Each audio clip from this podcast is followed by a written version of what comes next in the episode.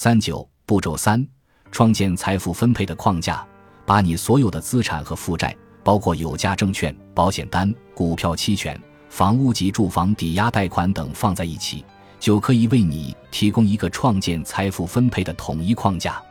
这是跨越个人风险、市场风险和梦想型风险等级来分配你的资产和负债的一个步骤。正如前一章所描述的。提供安全性并有可能在市场崩盘时保值的资产，应当被分配到安全投资组合中；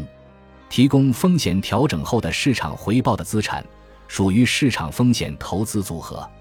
拥有高于市场回报的投资潜力但可能存在大量资本流失的资产，应当被分配到梦想型投资组合中。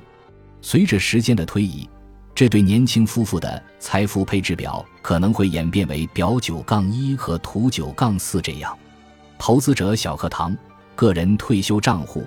一种个人自愿投资性退休账户。